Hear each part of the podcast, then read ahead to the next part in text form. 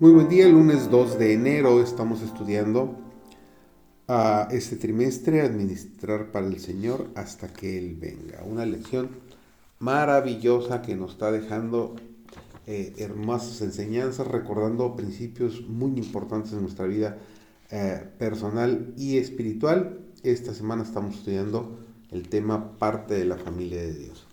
Su servidor, eh, David González, nuestro título hoy es Dios es el dueño de todo. Salmos 24.1 nos lo dice claramente, ¿sí?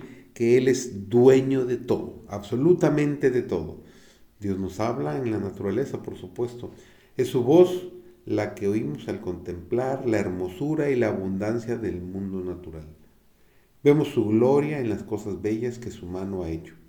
Contemplamos sus obras sin ningún velo. Dios nos las ha dado para que mirando las obras de sus manos aprendamos de Él. Dios nos ha dado estas cosas preciosas como una expresión de su amor.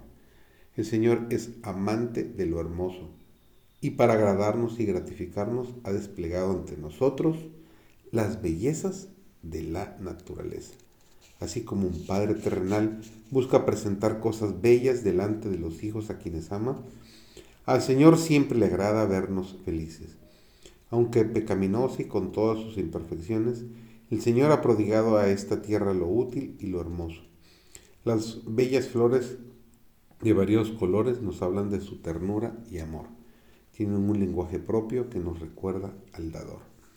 Si los hombres abrieran su, su entendimiento para discernir la relación entre la naturaleza y el Dios de la naturaleza, se escucharían entusiastas reconocimientos del poder del Creador. La naturaleza moriría sin la vida de Dios. Sus obras creadas dependen de Él. Él derrama propiedades vivificantes sobre todo lo que produce la naturaleza. Debemos considerar los árboles cargados de frutos como el don de Dios, de igual forma como si Él hubiera colocado el fruto en nuestras propias manos. Desde los mismos comienzos del reinado de David, uno de sus planes favoritos había sido el de erigir un templo a Jehová. A pesar de que no se le había permitido llevar a cabo este proyecto, no había dejado de manifestar celo y fervor por esa idea. Había suplido una gran abundancia de los materiales más costosos oro, plata, piedras de ónix y de distintos colores, mármol y las maderas más preciosas. David había sido hondamente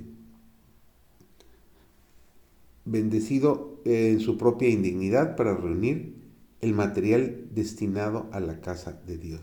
Le llenaba de gozo la expresión de lealtad que había en la pronta respuesta de los nobles de su reino cuando con corazones solícitos ofrecieron sus tesoros a Jehová y se dedicaron a su servicio.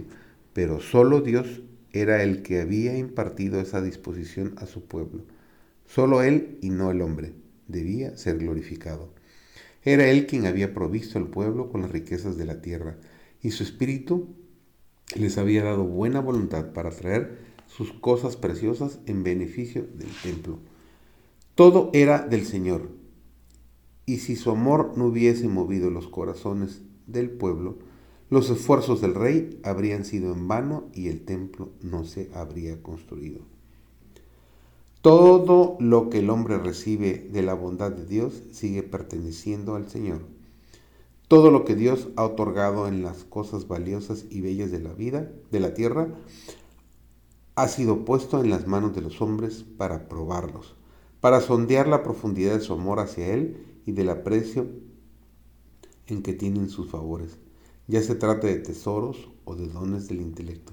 Han de depositarse como ofrenda voluntaria a los pies de Jesús y el dador ha de decir como David, todo es tuyo y lo recibido de tu mano te damos. Dios te bendiga grandemente en este inicio de actividades de semana.